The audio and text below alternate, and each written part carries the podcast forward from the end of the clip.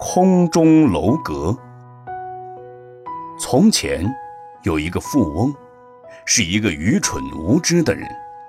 一天，他到另一个富翁家去，看到这个富翁住的是三层楼房，高大壮观，华贵无比，心中非常羡慕。他心想：我的钱财并不比他少，也可以盖一幢。三层楼房啊！于是就叫来了木匠，问他说：“你知道那家三层楼的房子是怎么造的吗？”木匠回答说：“那幢楼就是我造的。”他就对木匠说：“那你替我造一幢与他家一模一样的楼房。”于是，木匠开始垫地基、打墙角，忙个不停。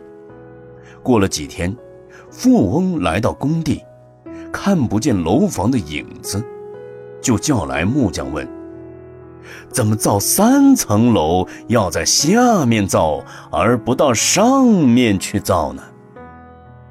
木匠说：“房子。”是要一层一层盖上去的，不打好下面的地基，怎么能有三层楼房呢？富翁一听急了，说：“不行，我等不及，我也不需要下面的两层，你只要给我造第三层就行了。”当时的人听了，都不免笑他，说。哪有不造下面的第一层、第二层，就能造第三层的？